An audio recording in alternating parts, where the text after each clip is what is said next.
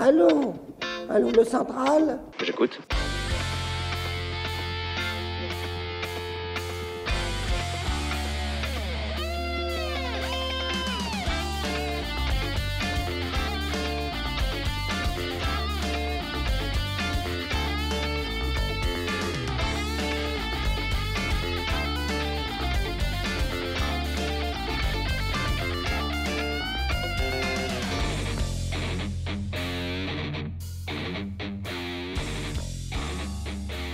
Alors bonjour à tous pour euh, ce nouveau numéro de la Libre Antenne 23, 23e édition.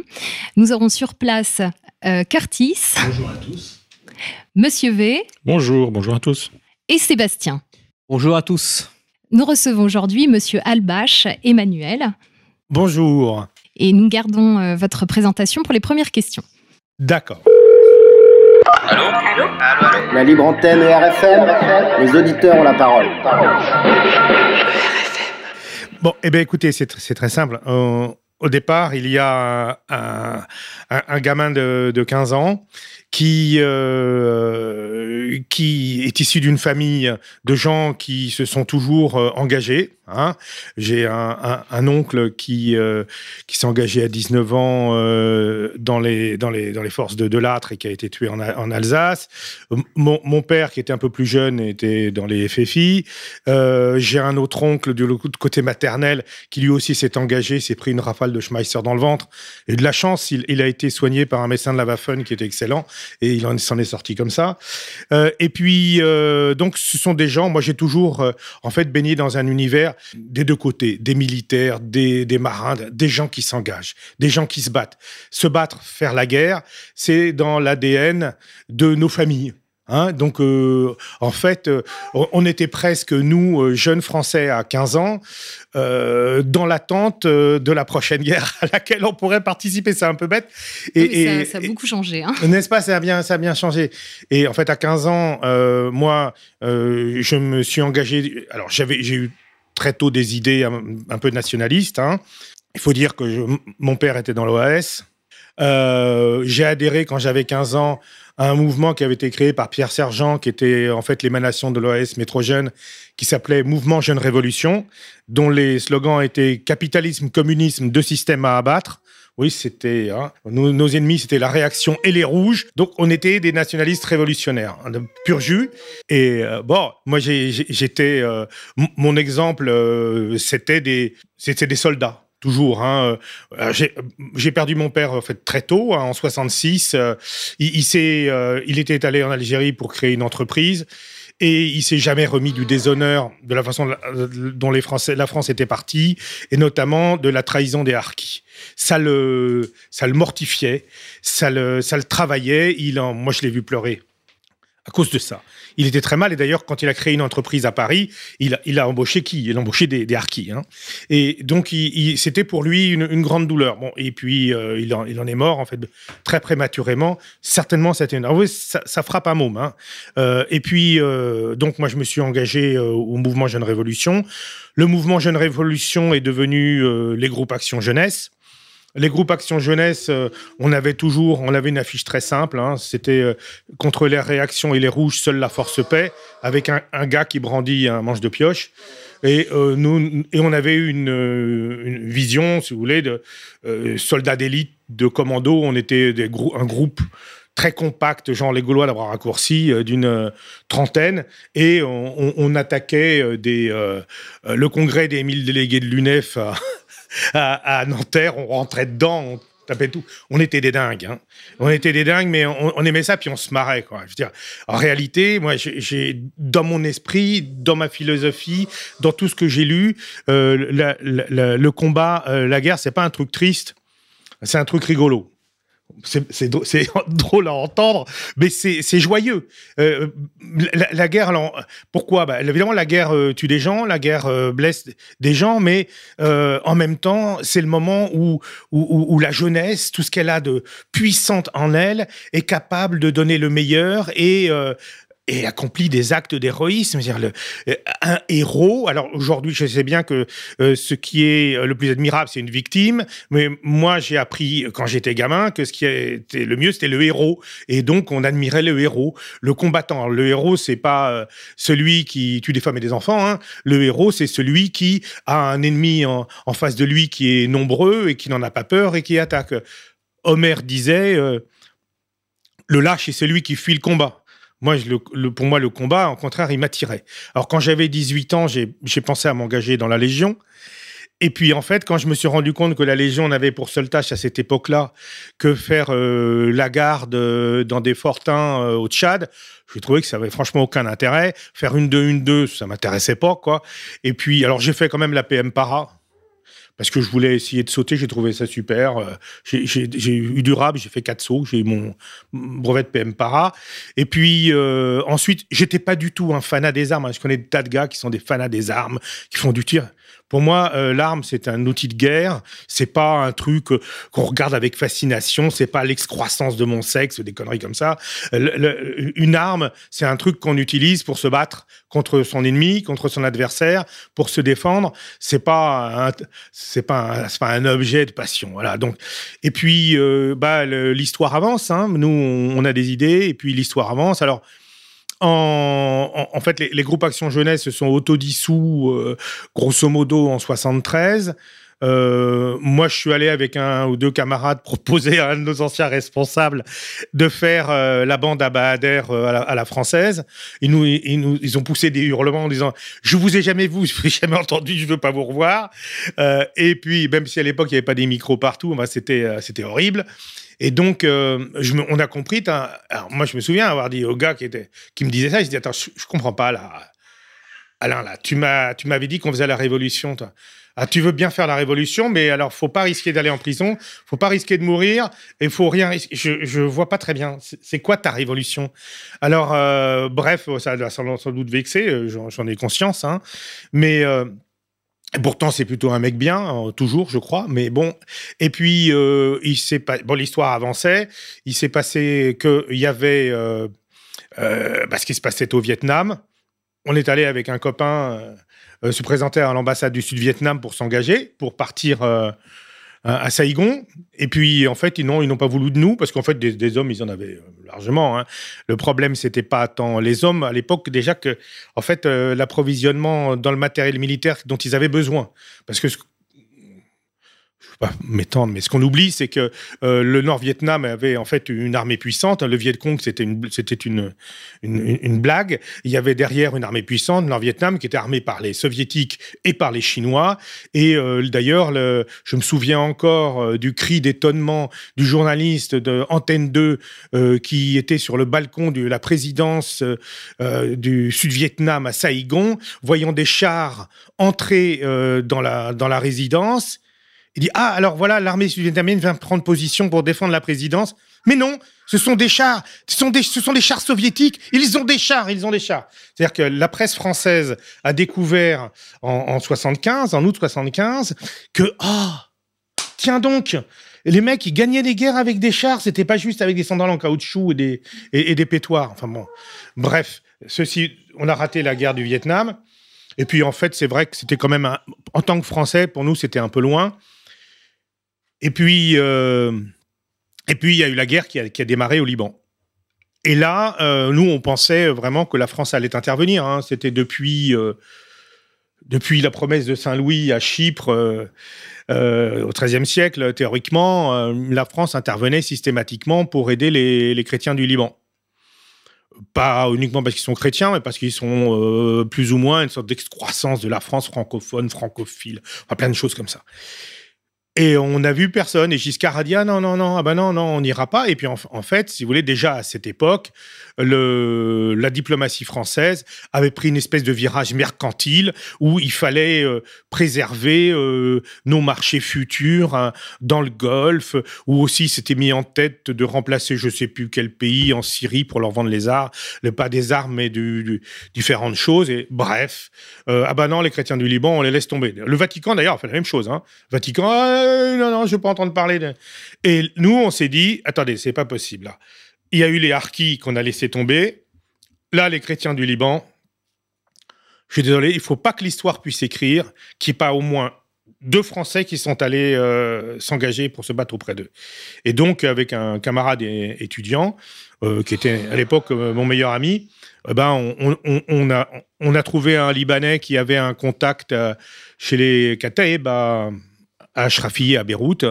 On a pris un billet d'avion tarif étudiant et on s'est pointé là-bas.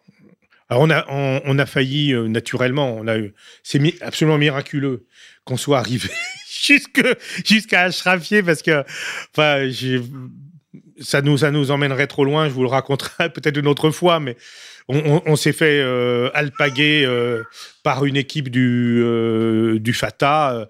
Ils ont failli, ils, nous collaient contre le mur, ils allaient nous exécuter. Il y a un type, un Libanais, qui est intervenu.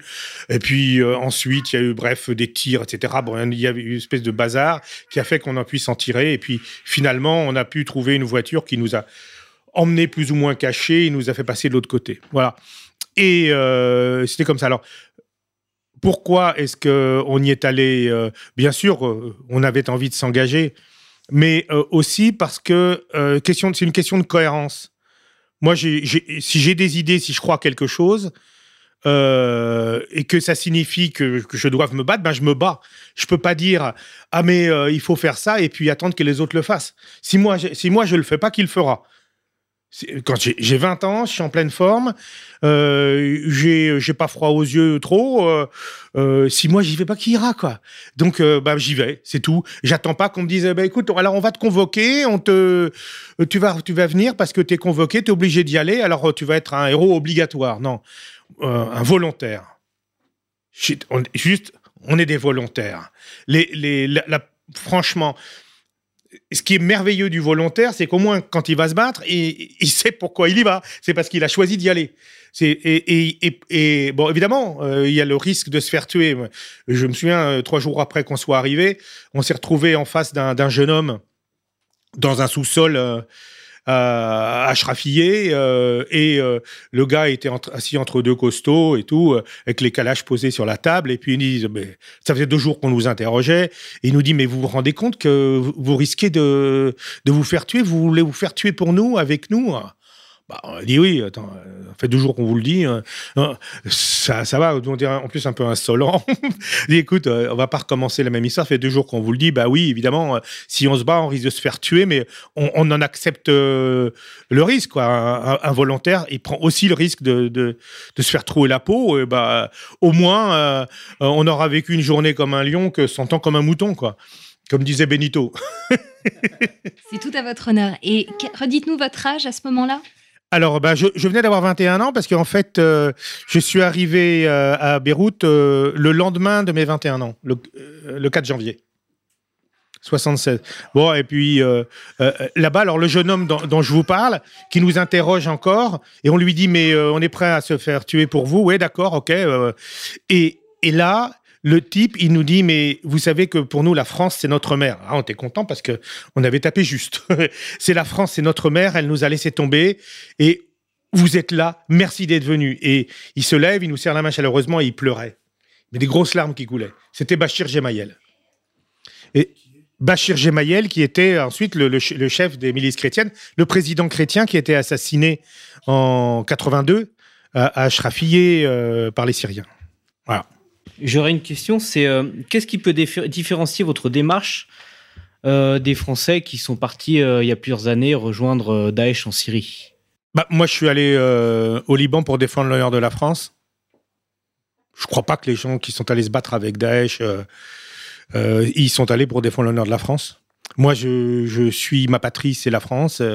les gens qui sont sur cette terre et qui veulent qui, demandent la nationalité française et qui sont français. Et ils sont supposés euh, se battre, sinon à l'appel de la France, du moins pour l'honneur de la France.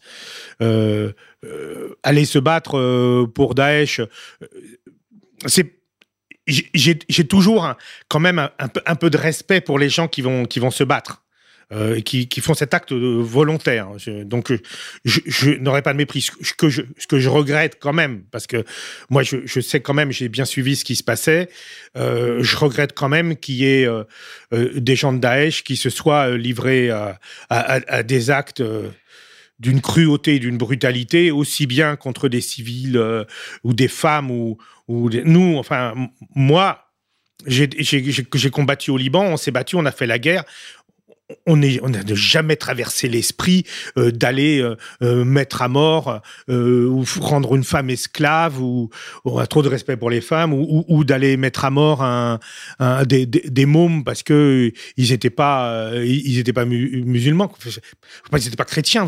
C'est c'est tellement absurde. C'est pas c'est c'est dommage, parce que je dirais presque, parce que il y, a une certaine euh, beauté dans, le geste du volontariat, mais euh, et, je, sais aussi que bien évidemment, euh, eux, moi, je sais aussi que pendant l'époque de, de, Daesh en Syrie, euh, il y avait de l'artillerie qui, qui, tapait sur des, euh, sur, sur, des villages où étaient les mecs de Daesh et qu'en fait, ils se sont rendus compte qu'ils n'avaient pas les moyens d'une guerre moderne et, ils se sont fait écraser quand ils prennent des obus qui leur sont tirés à 40 km de distance, guidés par GPS.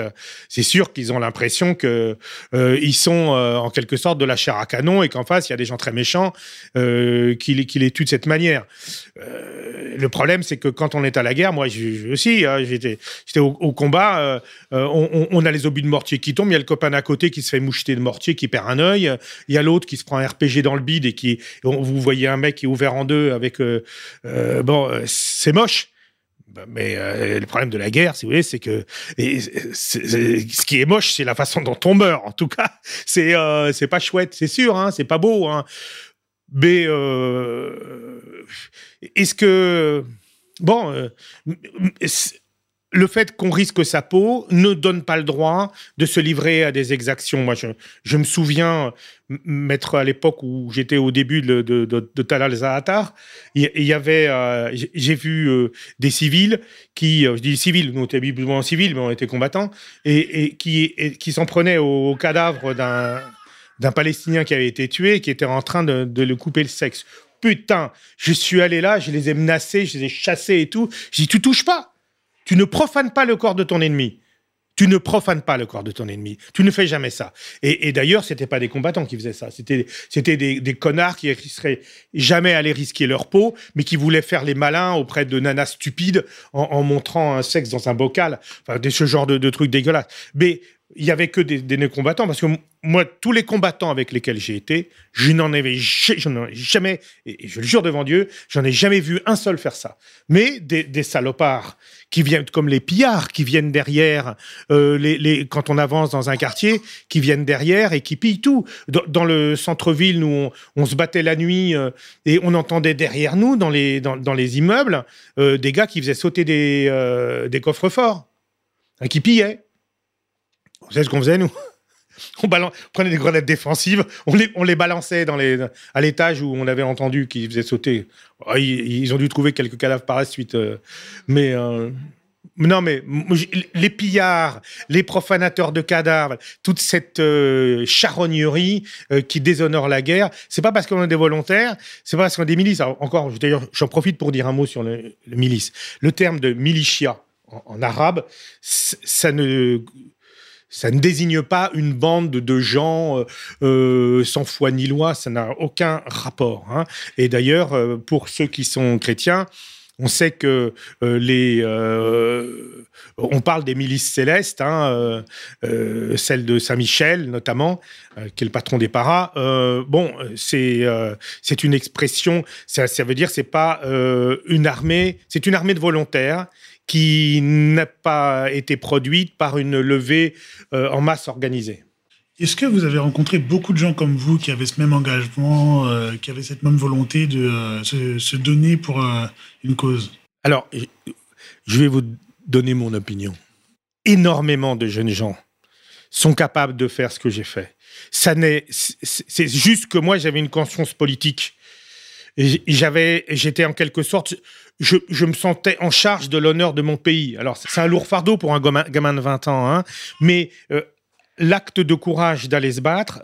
D'abord, la race française et celle d'autres il y, a, énormément de valeureux combattants, de jeunes gens qui sont capables de, très bien se battre. On n'est pas du tout, euh, eu, enfin, on a prouvé, la France a prouvé, et ses amis avec elle depuis euh, depuis 2000 ans, depuis un mille ans en tout cas, que c'était de sacrés soldats, de sacrés combattants. Hein, euh, donc, moi, moi, je, je suis rien d'exceptionnel. Je suis juste simplement le, le, le produit en quelque sorte d'un d'un couloir politique qui m'a conduit là. Mais euh, je crois que beaucoup de jeunes peuvent s'engager, il suffit de leur parler.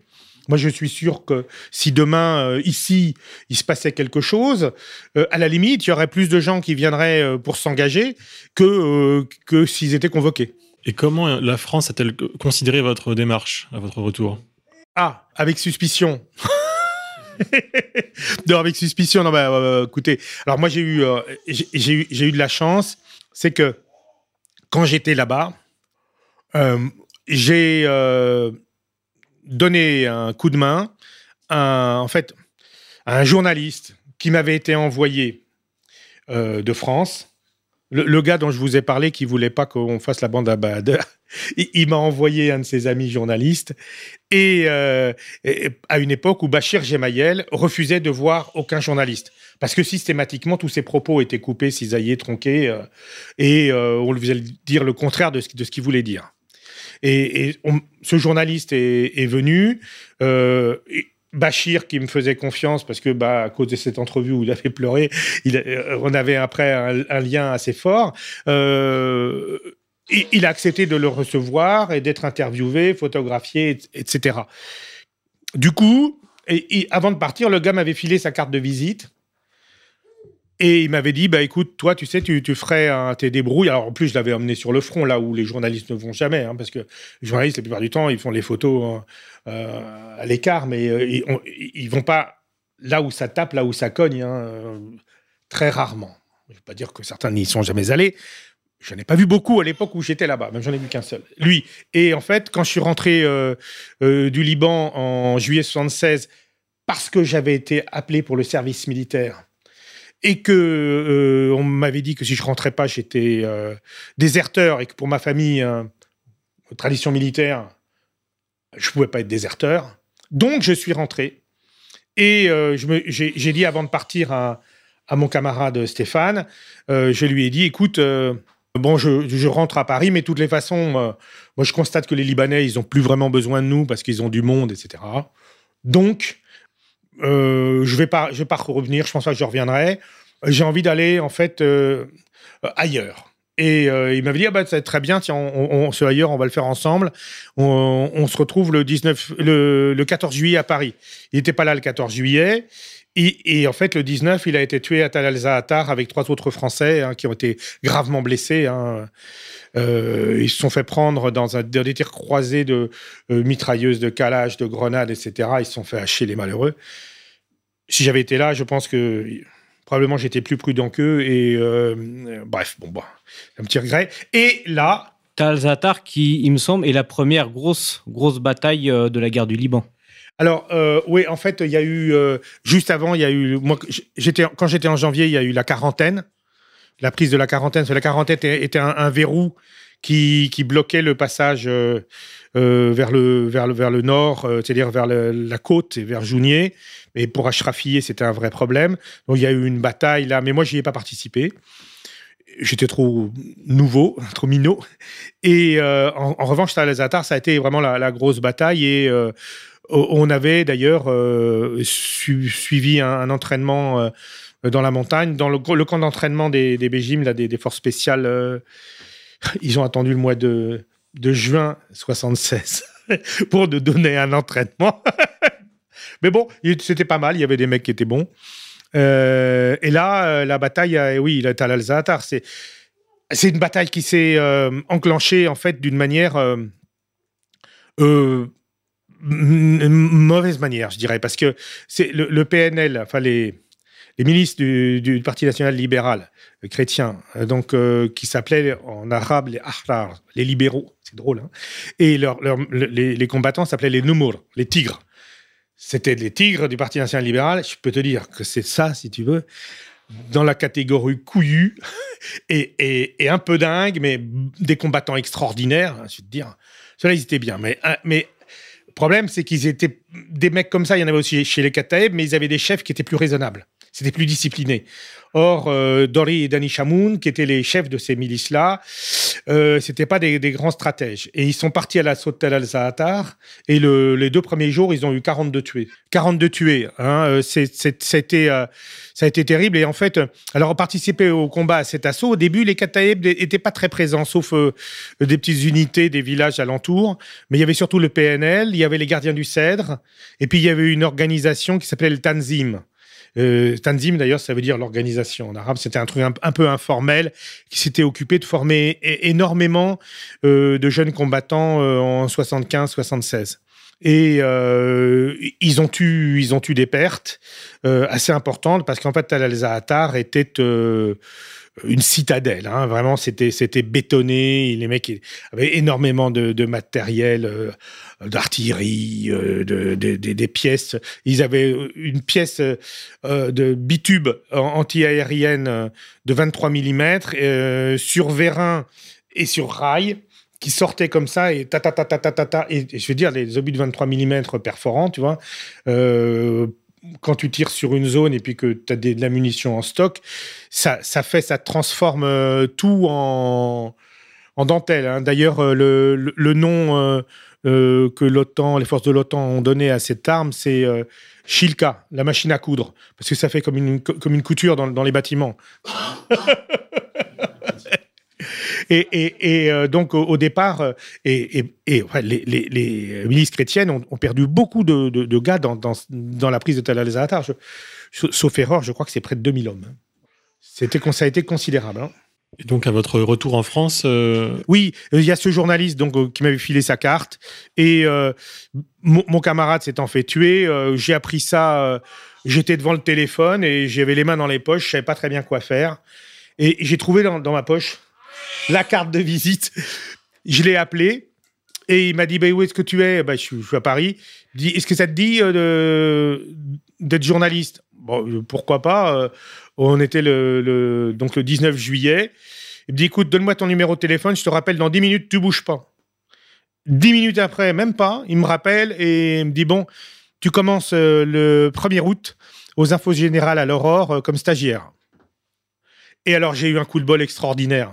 C'est- comme quoi, j'ai eu un coup de bol extraordinaire, c'est que, euh, bon, stagiaire, au début, c'était vraiment déprimant, hein, parce que j'ai fait la même brève tous les jours pendant deux semaines. hein.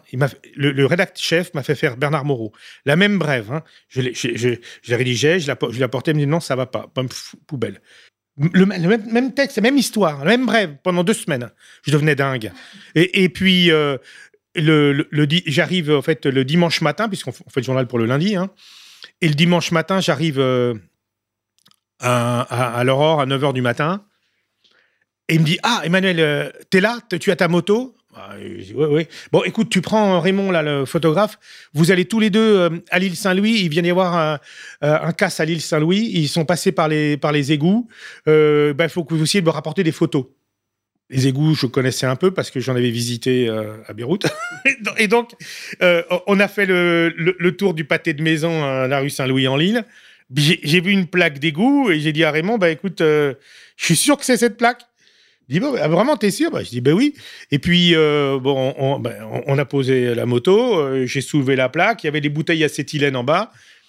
Euh, il avait une petite lampe, on a regardé, ah bah oui. hein. J'ai dit, bah écoute, euh, on y va. Hop, on est descendu dans les, égouts et euh, on a pris le, boyau. Je dis, là, ça doit être à droite, à gauche. Et on s'est trouvé dans le boyau qui était juste le long de la, salle des coffres de la Société Générale. Il y avait des planches qui étaient posées par terre, il y avait une table, il y avait des bouteilles de Dom Pérignon qui étaient vides, et il y avait un lit par terre de- alors, euh, de, bijoux divers, d'argenterie et des bons du trésor au porteur de 50 000 francs. J'en ai pris une liasse, j'ai foutu dans le blouson. Et- bah oui, pour montrer euh, au rédac chef. Et puis euh, le, photographe, il s'avance et on, voyait les jambes des, des, flics à l'intérieur. Bah, j'ai dit, vas-y, shoot maintenant parce que mon ami nous ont déjà entendus, doivent nous chercher. Et oh, il a fait les photos. On a fait, il a fait des photos de, la table et des trucs, etc. Et puis là, les coups de sifflet et tout, les flics passent la tête. Il y en a, il sort un flingue. On, se tire. Ils nous ont poursuivis dans, les, égouts, mais ils sont pas partis du bon côté. Et nous, on, est sortis euh, au, bout, on a trouvé un, une échelle. Raymond est sauté dans un taxi et est allé euh, au journal avec ses, rouleaux de photos. Et l'Aurore a fait huit pages euh, de photos. Et on était les seuls à avoir des photos.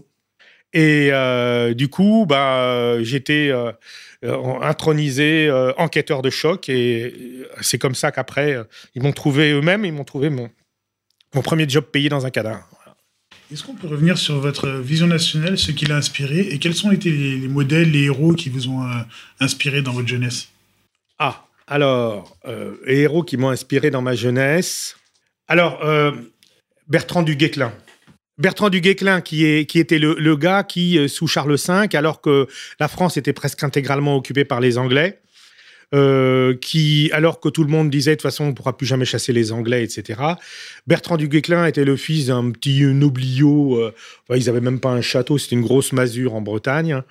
Et lui, euh, il savait d'ailleurs juste signer son nom, il savait, il savait pas lire. Et avec, il était le, le, laidron de la famille, c'était un, un petit gars trapu, très moche, mais couillu. Et donc, il, il, a, il, a, il a regroupé une bande de copains et au début, avec des bâtons, ils ont commencé à attaquer des Anglais. Il les bastonnait, il leur piquait leurs épées, leurs arcs, etc. Puis, puis de fil en aiguille, il a monté une compagnie, il a monté une armée. Et pour finir, il a pris Rennes. Et là, quand il, quand il eut pris Rennes, il est allé. Euh, là, le, roi de France s'est réveillé c'était la première victoire contre ça paraissait un truc complètement fou. Tout le, le connétable de l'époque euh, euh, le les tous les tous les grands nobles disaient euh, ah mais non mais c'est pas possible. Il faut vraiment, il faut beaucoup beaucoup d'argent pour monter une nouvelle armée etc et l'autre le petit breton tout seul avec avec ses, copains ils avaient pris la ville de Rennes ils avaient défait l'armée anglaise. Ça avait donné une leçon. Et donc Charles V le, fait le fait venir. Où était-ce? J'oublie l'endroit. Je ne sais pas si c'était à Paris, je ne crois pas. Et il le fait venir et là, euh, en fait, il l'écoute, il, le regarde et après leur entretien, il ressort et il leur dit bon ben euh, maintenant c'est lui mon connétable, donc en fait le chef de mes armées. Et là, du Guesclin, bah, il, a réussi, hein, il a fait le boulot. Hein. Et d'ailleurs, il y a, un petit truc euh, qu'on ne, qu'on ne sait pas, mais qui est très touchant. C'est que quand Jeanne d'Arc euh, après avoir euh, rencontré euh, le roi, au cours de ses pérégrinations, elle a rencontré la veuve de Duguesclin, parce que Duguesclin avait été très amoureux d'une femme qui était morte, et quand, il avait 58 ans ou 59 ans, son entourage avait dit mais il te faut une femme comme un et, et, on lui avait donné à épouser une jouvencelle de 18 ans je crois qu'il a jamais dû la toucher parce qu'il est, très gêné etc mais n'empêche que cette jouvencelle elle, avait le elle, elle, était encore vivante naturellement quand Jeanne d'Arc a lancé son, sa guerre. Et Jeanne est allée la voir et lui a donné son anneau de pucelle. Et, c'est comme ça que l'anneau de Jeanne d'Arc, d'ailleurs, s'est retrouvé euh, plus tard, euh, en fait, euh, dans les mains des Anglais. C'est pas parce qu'il était sur Jeanne, c'est parce qu'il il avait été donné à, la femme de Duguesclin. Ouais. C'est une, une histoire intéressante quand même. Bon, moi, du Guesclin. Sinon, bien sûr, moi, j'ai vibré au, quand même aux croisades. Hein. Godefroy de Bouillon. Je suis bourguignon. Hein. Godefroy Bouillon, c'est un bel, un belgo bourguignon. Hein. Donc moi, pour moi, ça me parlait. Puis de toute façon, je trouvais tellement ça. Il y a un truc que je trouvais génial. Autant les armes m'intéressent pas, autant les équipements militaires m'intéressent. Il y a un truc que j'ai trouvé fabuleux, c'est que la côte de maille, qui est une invention gauloise, hein, qui a été repris d'ailleurs par les Romains. Quand ils sont venus en Gaule, ils ont repris la côte de maille, qui était d'ailleurs ensuite euh, la tenue euh, des, troupes normandes, et c'est avec ça qu'elles ont, qu'elles ont conquis l'Angleterre si facilement. Eh bien, à l'époque des croisades, euh, les, les, chevaliers templiers et les autres, ils portaient tous des longues côtes de maille, alors qui étaient sans doute encore mieux faites qu'à l'époque des Gaulois, hein, et qui étaient assez lourdes, hein, c'était 30 kilos ou un truc comme ça. Mais euh, ça, plus le home, plus les gantelets, c'était des blindés, les mecs. Et, et c'est comme ça qu'avec euh, 400 Templiers, ils ont défait une armée de, de, de- de- de près de 10 000 hommes, je crois, euh, près de Jaffa. Euh, c'était avec mené par euh, le jeune roi lépreux Baudouin. Euh, Il y avait des actes d'héroïsme comme ça qui étaient très beaux. J'adore, euh, c'est comme les, euh, les 300. Euh, Ah, ça, ça vous parle, quoi, putain. 300. Ou aussi la bataille de, de. Une poignée de, légionnaires, quelques dizaines de légionnaires qui, euh, qui tiennent tête à une armée de plusieurs milliers d'hommes. Ça a de la gueule. Euh, Et moi, en fait, je me suis toujours dit, ou dans un autre genre, hein, même si c'est très sulfureux, euh, les derniers défenseurs de Berlin, euh, les Waffen-SS français à Berlin, on, est obligé de reconnaître que quand même les mecs, salut, côté courage, quoi, c'était pas des mauvais. Donc, euh, des, des- des- des- des gens, et ça, c'est ça, c'est le, je suis désolé, mais c'est le, sang français, c'est ça. hein.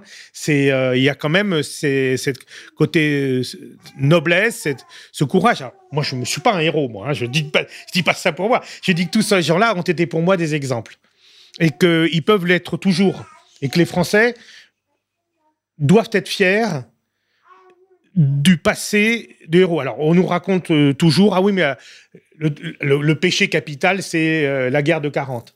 Je suis désolé. Ce qui s'est passé en 40, et c'est là-dessus, moi je suis en train de travailler sur un, un bouquin sur ce sujet, euh, a été, euh, comme il fallait faire de De Gaulle le seul héros, le seul combattant, on nous parle du 18 juin. Mais le 18 juin, il y avait encore des, armées françaises nombreuses et importantes qui combattaient dans l'Est de la France. Il y a eu des actes d'héroïsme, des, combats magnifiques, même si c'était en quelque sorte embouteillés les uns sur les autres dans des conditions épouvantables. Les gars, ils avaient marché des nuits entières. L'artillerie était obligée de se cacher dans les bois à cause de l'aviation, parce qu'il n'y avait plus d'aviation pour, protéger les, troupes au sol. Mais il y a eu des, des actes de courage magnifiques. On peut simplement parler euh, aussi euh, de la façon dont l'armée française a résisté à, Lille. Hein, c'est grâce à cela d'ailleurs qu'a pu se faire le rembarquement de Dunkerque. Hein, euh, et, et en faisait partie des défenseurs le, général Juin, le futur maréchal. Hein, et, les Français se sont battus comme des lions. Et en plus, euh, ils ont abusé les, Allemands. C'est très drôle ça, parce que euh, c'était des combats de, des, combats de rue hein, à Lille, hein, avec des, canons, des petits canons anti-chars de, de, 20 mm, des, trucs, mais efficaces, du matériel efficace quoi. Et en fait, la prise de Lille coûtait tellement d'hommes aux Allemands qu'ils ont voulu à plusieurs reprises arrêter le combat. Ils ont proposé la reddition. Première fois. Alors les, les, Français disent oui, d'accord, mais vous nous laissez sortir l'arme, sortir nos, hommes, l'arme à la bretelle, et vous rendez les honneurs. non, on peut pas faire ça quand même, on peut pas faire ça. Le combat reprenne, encore plusieurs jours de combat, et là les Allemands disent bon, écoutez, euh, on arrête quoi on arrête. Hein. Euh, bon, euh, qu'est-ce que qu'est-ce que vous voulez Ah bah c'est toujours la même chose. Hein. Ah ben non non pas possible. Et la troisième fois, les Français étaient d'ailleurs à court étaient à ce moment-là à court de munitions. Ils n'avaient plus de munitions. Et les Allemands le ne savaient pas. Ils sont venus une troisième fois dire bon écoutez allez ok d'accord ça va on vous rendra les honneurs mais on arrête les combats. Et Hitler était fou de rage il a, viré le général qui avait accepté la reddition dans ces conditions, mais il voulait juste épargner le, sang de ses soldats. On, peut le comprendre. Euh, et, euh, mais ces combats de rue ont prouvé que, en fait, euh, l'armée française, d'abord, il y avait des gars qui se battaient comme des lions et magnifiquement. Les mecs se sont super bien battus, hein, en, en, infériorité numérique énorme, et ils ont fait un boulot magnifique.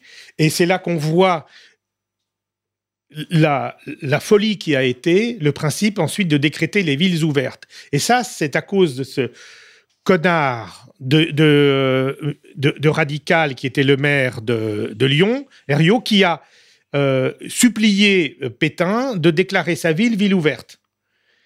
Et en même temps, il, a, été décidé que toutes les villes de plus de 20 000 habitants, seraient les maires pourraient les déclarer automatiquement ville ouverte. Or, du fait de l'exode, la plupart des villes euh, au sud de la Loire étaient peuplées de plus de 20 000 personnes. Il y avait tous les réfugiés qui passaient. Donc, l'armée française le- les maires venaient voir l'armée française qui commençait à, s'organiser pour se défendre à l'entrée d'une ville. Parce que quand on, est sur une route et on veut arrêter l'adversaire, bah, les, les villes, c'est quand même pratique, tu veux. hein. Parce que et, là, euh, ah bah non, non, non, non, le, le maire venait les voir. Non, non, vous en, allez, euh, allez vous battre dans les champs. Enfin, c'était horrible, hein, euh, la façon dont, les choses se sont passées. Et, alors que si l'armée française avait pu s'accrocher aux villes, se battre dans les villes, aujourd'hui, les batailles d'arrêt se, font dans les villes. Et c'est pas pas important que l'autre ait de l'aviation ou qu'il vous bombarde, parce que quand il bombarde, il fait tomber les bâtiments. Quand il fait tomber les bâtiments, il fait des barrages à ses propres chars pour entrer. Et en plus, il offre des barricades toutes prêtes aux défenseurs. Donc les, les combats. Alors le problème, c'est que euh, il fallait pas euh, casser les villes, détruire le patrimoine, etc. Je veux dire, euh, faut savoir, soit tu veux défendre ton pays, soit tu veux être gardien de musée. Quoi. Veux dire, euh, faut arrêter à un moment donné. On voit souvent l'État français ou bien les instances morales comme l'Église trahir ses engagements au détriment de la volonté d'engagement des, des soldats. Comment vous l'avez vécu ça?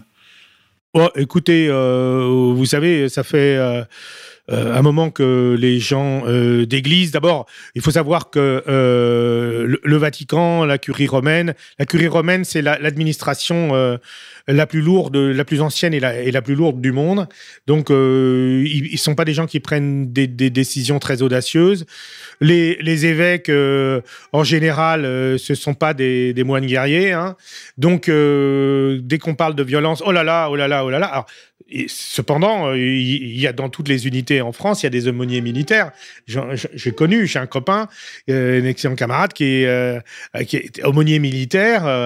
lui, il laisse pas tomber. Euh, quand il accompagne euh, des légionnaires euh, au combat, il est avec eux euh, aussi loin qu'on lui l'autorise à aller. hein. Donc, euh, euh, mais autant il y a toujours eu des moines soldats. Mais regardez, même à l'époque des croisades, hein, même si le, premier pape urbain là qui avait prêché les croisades, ensuite les autres, ils n'étaient pas très très fanas des croisades. Et à la fin, ils ont laissé tomber les, les, petits royaumes chrétiens de, de Terre Sainte. hein.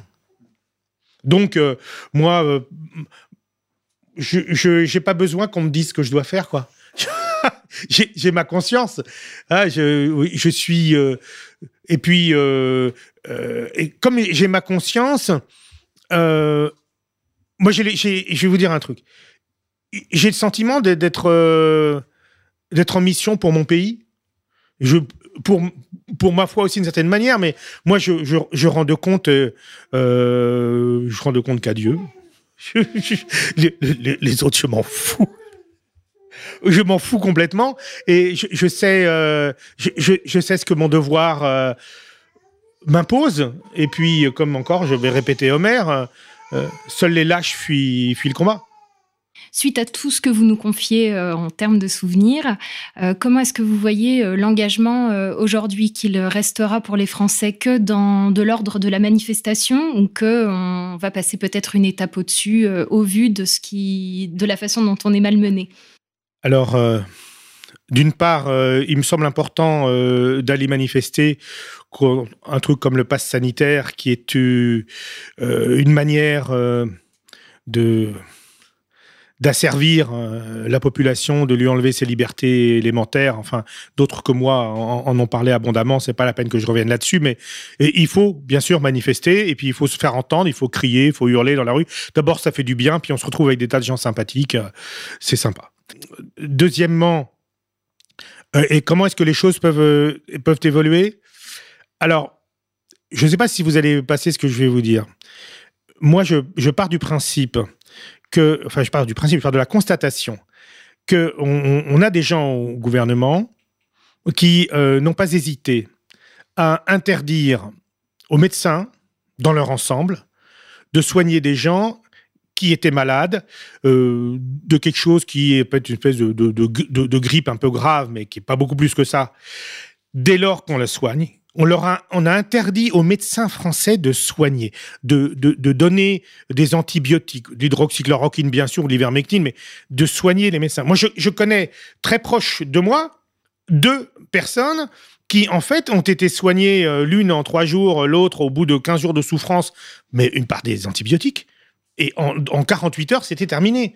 Donc, or, ça, si vous voulez, ça veut dire quoi? Ça veut dire nous avons des gouvernants qui ont délibérément, froidement condamné à mort, tué, je, tué, euh, des dizaines de milliers de gens au minimum. S'imaginer que des gens qui ont fait ça vont laisser le pouvoir derrière ça, gentiment. Ah tiens, euh, on est battu aux élections, on s'en va. Alors là, si vous voulez, je n'y crois pas une seconde. Je pense que ces gens vont aller jusqu'au bout, ne serait-ce que pour une raison simple, c'est qu'ils veulent absolument bloquer la possibilité de se retrouver devant des tribunaux, d'être condamnés, et les condamnations sont lourdes. Il s'agit, parmi les, les, milliers de, de, procédures en cours, il y a quand même un paquet de, de, plaintes pour homicide volontaire. Homicide volontaire, c'est 20 ans de tôle au minimum. Hein théoriquement. Donc, euh, euh, les gars, et il y a des gars qui peuvent vraiment s'inquiéter au gouvernement, et, et pas qu'au gouvernement, tous les responsables des ARS euh, en, en, France peuvent se faire du souci. Je ne crois pas une seconde que ce pouvoir va s'en aller gentiment. Je pense qu'ils vont, ils vont tricher comme des salauds. Zemmour va découvrir à qui il a affaire c'est-à-dire à une bande de gens qui n'ont absolument aucun scrupule et, et, qui font peur. Ils font peur à beaucoup de gens. Quand vous, voyez qu'ils ont réussi à intimider tous les médecins de France quasiment pour qu'ils ne soignent pas, ces gens font peur. Font peur et de la manière suivante, c'est que ils vous, ils vous pourrissent votre vie sociale. Ils, vous, ils vous réduisent au caniveau. Donc, euh, et ces gens sont, sont dangereux. Donc, sachant cela, euh, il y a euh, euh, il y a tous les gens des médias et, les autres qui ferment leur gueule. Même Bolloré, qui théoriquement à travers ses news et etc soutenait Zemmour, à mon avis, il va le laisser tomber parce que il y a des trucs où il ira pas. Hein, donc je, je pense que ces gens ne s'en iront pas tout seuls. Ces gens vont tricher avant les élections. Ces gens vont tricher pendant les élections avec euh, du vote euh, par correspondance, avec en, bourrant les urnes, ils feront tout. Et, puis s'il y a euh, que 20% de participants, ils s'en foutent, ce sera plus facile pour bourrer les urnes. Et donc, moi, je, je crois que la bande à Macron va réorganiser, va organiser sa réélection. Ils ne s'en iront pas tout seuls. Apparemment, il y a des manifestations euh, illicites qui ont eu lieu euh, les nuits, euh, ces dernières nuits, dans Paris. Ah bon? Ouais, Il y a certaines vidéos qui euh, circulent sur certains canaux de Telegram. Ah bah j'ai pas, pas vu ça. Merci, je, je regarderai. Non, mais je, moi, c'est mon pronostic, c'est que ces gens, ils ont trop fait, ils en ont trop fait pour pouvoir s'en aller. C'est tout. Donc oui, à mon avis, ça va mal se terminer ou bien se terminer. Ça dépend comment on voit les choses.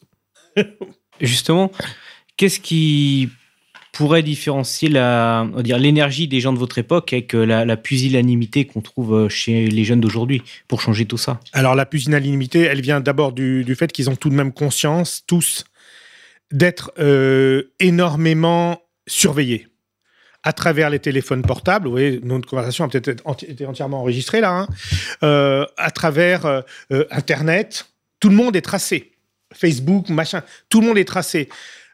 Il est possible, vous avez vu Bourne Identity ou d'autres, euh, à, tout, à tout moment, une police bien organisée avec des moyens étatiques est capable de savoir où, se trouve chacun de nous. Et puis, euh, je pense aussi que euh, il y a eu un tel euh, euh, matraquage à l'égard de euh, la non-violence, euh, ah, faut pas être violent, machin, etc. Mais ceci dit, on dit ça aux jeunes, aux jeunes, mais regardez les jeux vidéo auxquels ils jouent.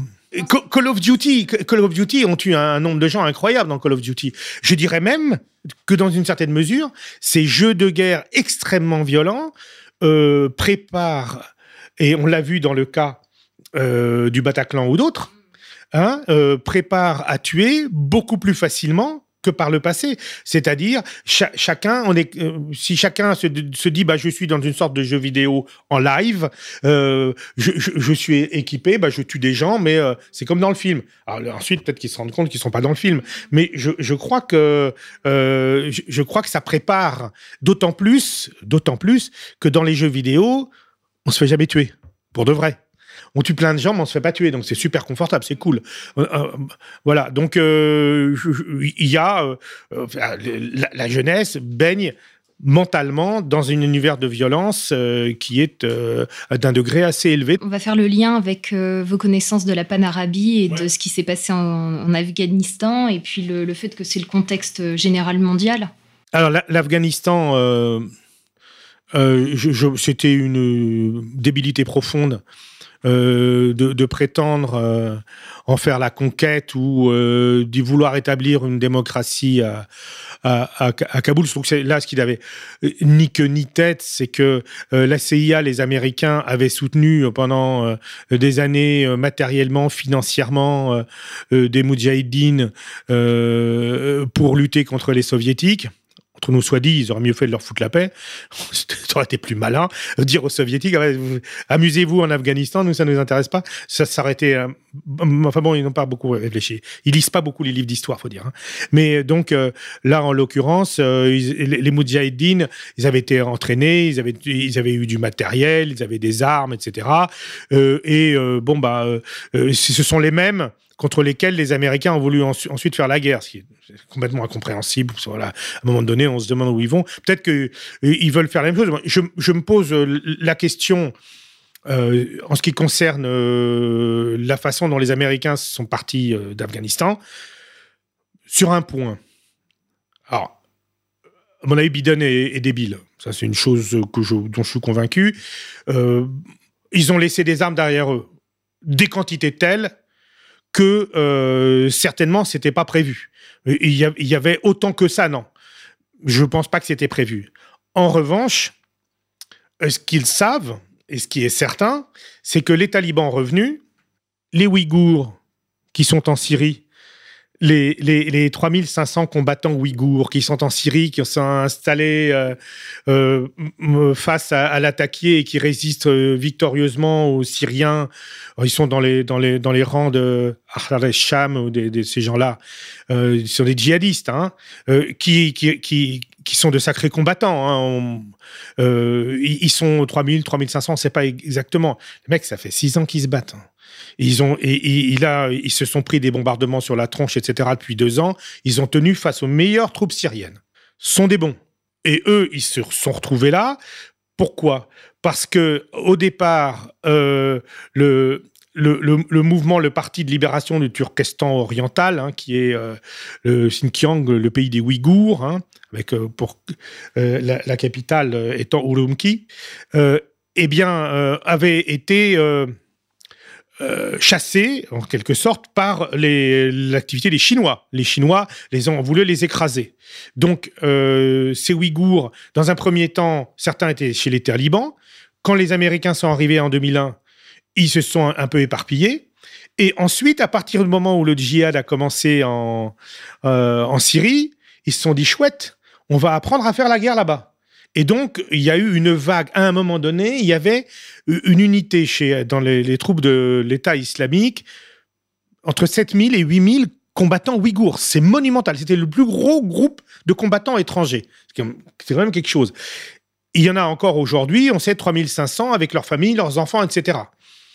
Ces gens-là, à partir du moment où les talibans sont de retour en Afghanistan, ils vont aller toquer à la porte des, ta- des talibans en disant, dis donc, les mecs, hein, euh, on revient parce qu'il y a une frontière hein, avec euh, le Turkménistan oriental, avec le Turkestan oriental, pardon, et, euh, le Xinjiang. Et ils peuvent retourner euh, faire la guerre. Et pourquoi est-ce que les Chinois font ami-ami avec les talibans? Parce qu'ils ont qu'une trouille. C'est le retour des Ouïghours. Alors, euh, les talibans leur disent Non, vous inquiétez pas, vous inquiétez, tu parles. Alors là, le jour où je verrai un taliban ou même un pakistanais qui, euh, qui préfère, euh, qui, préfère ses, amitiés financières à son devoir de djihadiste, ah, vous m'en parlerez, bah, ça n'existe pas. Donc, les Pakistanais, ils ont joué le double jeu avec les Américains. Pendant toute la guerre en Afghanistan, c'était eux qui soutenaient les talibans, qui les armaient, qui les soignaient, les hôpitaux, etc., dans ce qu'on appelle les zones tribales en- au Pakistan. Mais c'était donc les talibans qui les talibans étaient soutenus par les Pakistanais. Et, là, demain, on va voir les Pakistanais qui eux-mêmes euh, profitent euh, des Chinois qui veulent faire leur route de la soie, qui ont, aménagé à, leurs frais euh, deux ports, deux ports pakistanais qui ont beaucoup investi au Pakistan. Vous croyez que ça va, ça va gêner les Pakistanais d'aider les Ouïghours ou, et les talibans, ou de dire aux talibans d'aider les Ouïghours à aller foutre la merde en Chine? Certainement pas. Ils vont pas résister à cette tentation. Donc la raison pour laquelle les Chinois euh, se précipitent euh, à Kaboul et disent on va vous donner de l'argent, etc., c'est uniquement pour essayer d'acheter leur tranquillité. Mais et alors là, on peut éventuellement soupçonner une histoire de billard, de billard de boules à deux bandes ou trois bandes, où les Américains ont laissé du matériel de manière à armer gratuitement euh, la guérilla ouïghour. Parce que les types, ils sont aguerris. Ils ont utilisé, ça fait six ans qu'ils se battent, ils, ont, connaissent tous les, tous, les, tous les matériels possibles.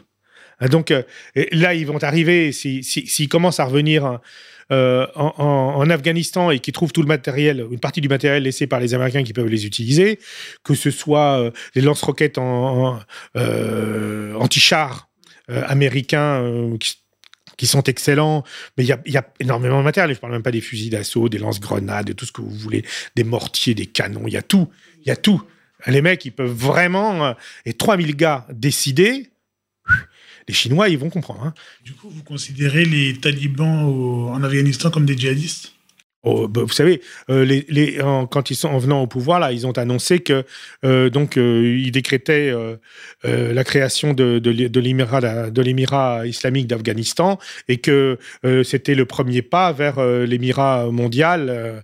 donc ils ont ben oui, mais, mais ils, ils, ont, ils ont, mais moi c'est pas moi qui vais leur reprocher. Ils, ont leur logique et pouf, ce sont des gens qui savent où ils vont depuis le début. Non, ils vont tout droit. Mais, mais non, euh, euh, on, a des intérêts contradictoires, comme on dit. Mais euh, en tout cas, c'est pas con, contrairement à ce qu'on raconte toujours. Ni l'Orient n'est pas un truc compliqué. C'est on fait mine que ce soit compliqué parce qu'on fait un brouillard comme ça. Ça nous permet de ne, de ne pas dire les choses. Si on les dit, ah ben on est embêté parce qu'ensuite on peut plus laisser euh, Lafarge ou les autres faire du business en Syrie quoi. Enfin, c'est compliqué quoi. c'est tout. Ah non, mais non. Oh là là, c'est compliqué. Oh là là. Oh c'est compliqué. Non, c'est pas compliqué. Très simple. S'il y a une religion qui est, qui est, qui est pas compliquée, c'est l'islam. Alors là. Bon, hein. Autant euh, si vous voyez entre la shahada, euh, donc qui est la profession de foi musulmane, et puis euh, le, la, la, profession de foi euh, catholique qui est euh, le symbole de Nicée-Constantinople, qui est un truc comme relativement compliqué, assez fin, avec des tas de symboliques dedans.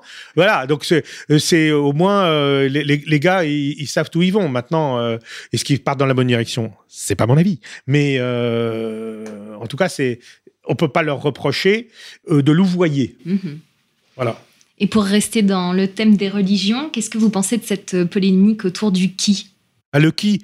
Moi, je, je, je, vous avouerai que euh, sur la même euh, pancarte, on voit effectivement un certain nombre de gens euh, qui appartiennent à la communauté juive.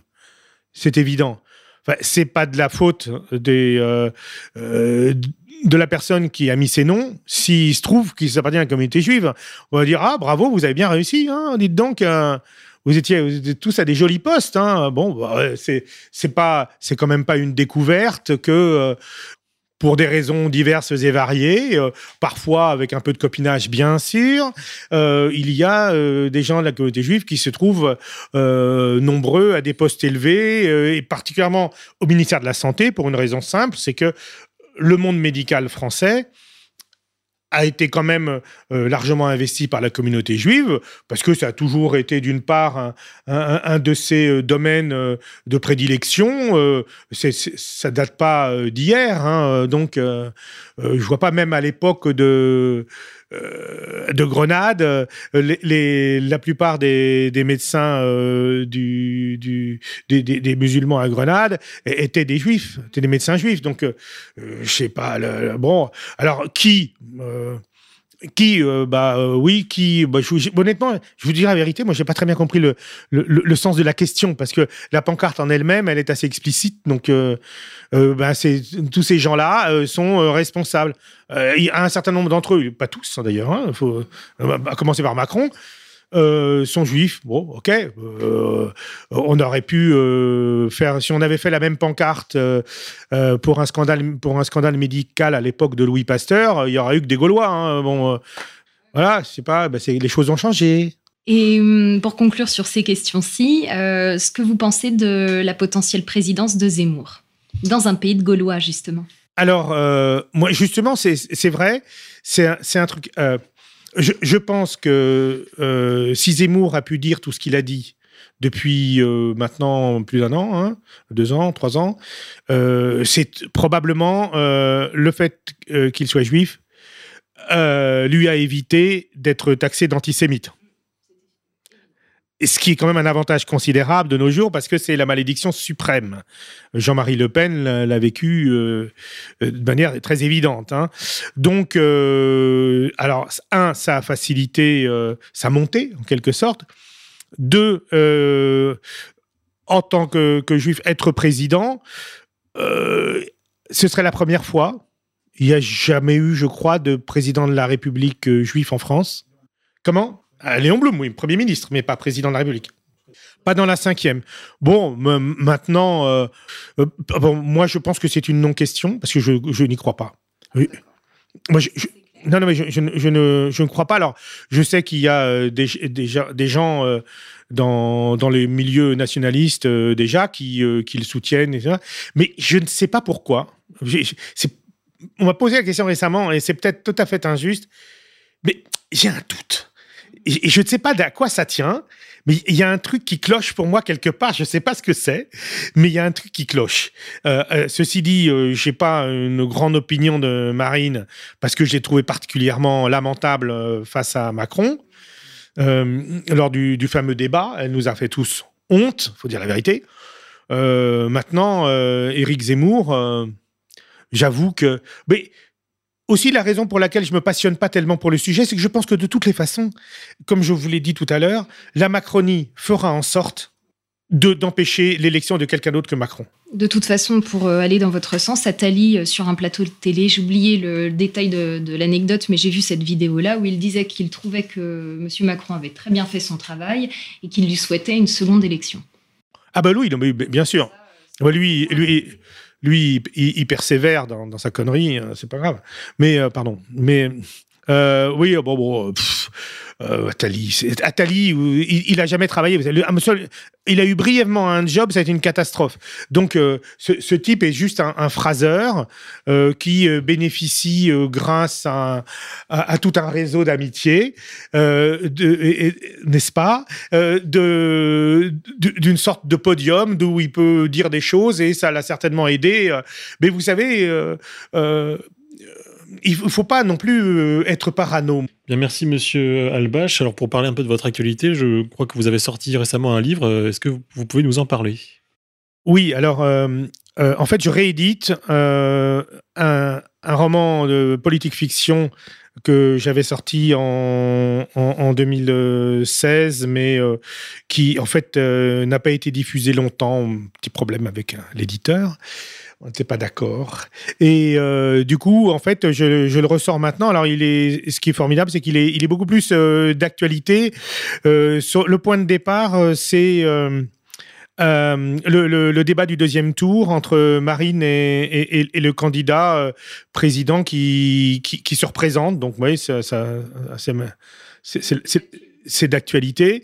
et donc, ça s'appelle le, grand rembarquement. Alors, il y a, il y a, tout il y a tout un truc euh, euh, là-dessous. Euh, ah, je peux pas divulgacher comme disent les jeunes aujourd'hui.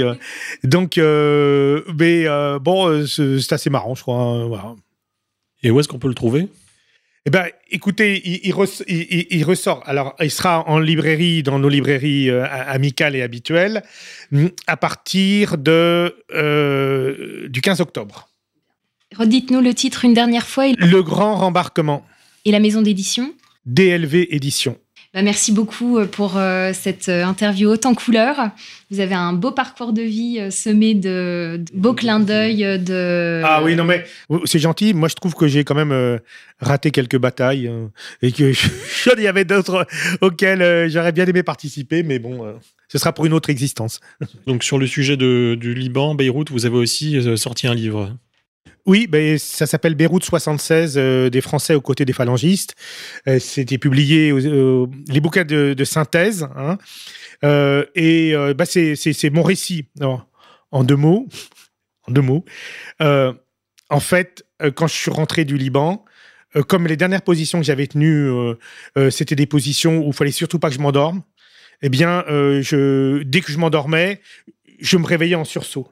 Et donc, quand je suis rentré en France, dans mon lit, je me réveillais en disant Oh merde, je me suis endormi. Du coup, euh, comme j'aurais pu à, me rendormir, je me suis mis à écrire tous mes, euh, tous mes souvenirs. J'en avais pas mal sur un petit carnet parce que j'ai cette manie d'avoir un carnet sur moi depuis toujours. Et en fait, c'est mon récit. Et, et il a été publié quand, en 2014. J'ai écrit ça entre 77 et 82, je crois. Et en fait, euh, quand il est, quand il est sorti, mes camarades m'ont dit Mais comment tu fais pour te souvenir de tout ça? Toutes ces années après Je dis, Vous inquiétez pas, les gars. J'ai tout écrit il y a bien longtemps. voilà. Et on vous remercie d'être venu à notre antenne. Et pour rappel à nos auditeurs, le livre de Monsieur Albache, Des Français aux côtés des phalangistes.